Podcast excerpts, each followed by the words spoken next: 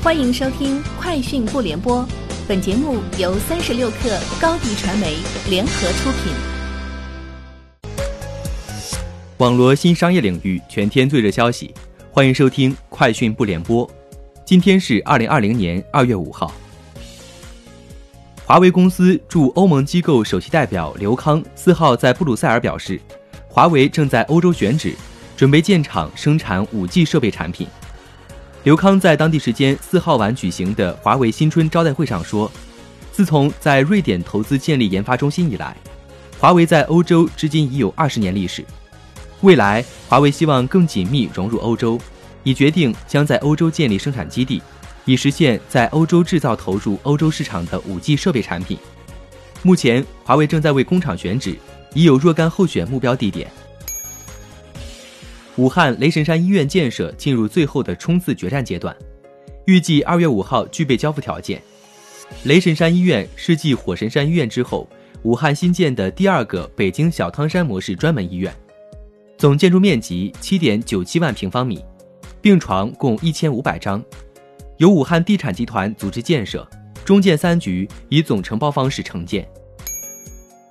三十六氪获悉，据京东物流方面介绍，近日，京东物流在武汉已基本完成机器人配送的地图采集和机器人测试，正在从各地抽调配送机器人驰援武汉。除了武汉之外，京东物流在贵阳、呼和浩特等地的智能配送站也在正常运营，在河北、陕西、江苏等农村地区。京东物流无人机也已开展无人机配送的准备工作，计划为已经封闭的地区提供物流服务。三十六氪获悉，今日阿里巴巴发信致谢海内外各界，并开通防疫直采全球寻源平台，呼吁全球中小企业加入到抗击新型冠状病毒感染的肺炎疫情的行列。通过这个平台，全球商贸及生产企业上传的医疗物资供应信息。将与平台发布的需求信息进行匹配，最大限度寻找货源，扩大产能，再由阿里巴巴直接采购，将医用口罩等紧缺防疫用品定点送往疫情防控一线，特别是医院。三十六氪获悉，从除夕至初九，京东生鲜销售同比增长百分之二百一十五，全国卖出了近一万五千吨生鲜产品。疫情爆发后，京东成立了生鲜商品。保民生应急小组，大年三十至正月初九，蔬菜获得销售和销量的双冠增长，销售同比增长近百分之四百五，猪牛羊肉和禽肉蛋品等基本食材的销售同比都超过了百分之四百，猪肉同比去年春节增长超十倍。周二美股收盘，瑞幸咖啡股价涨百分之十五点六，报三十六点二四美元。此前，做空机构混水表示将做空瑞幸咖啡。导致该公司股价在上周五跌去百分之二十七。瑞幸咖啡否认了所有指控。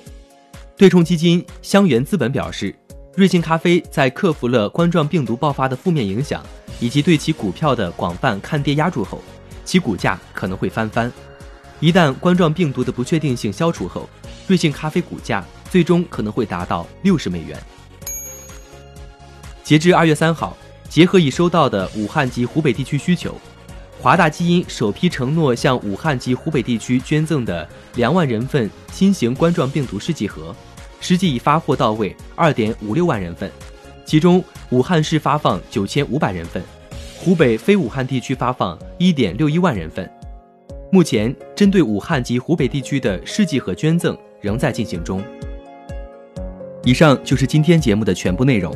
明天见。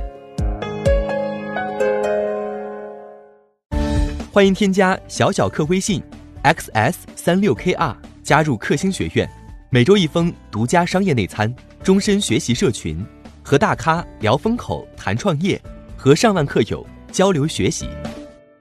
高迪传媒，我们制造影响力。商务合作，请关注新浪微博高迪传媒。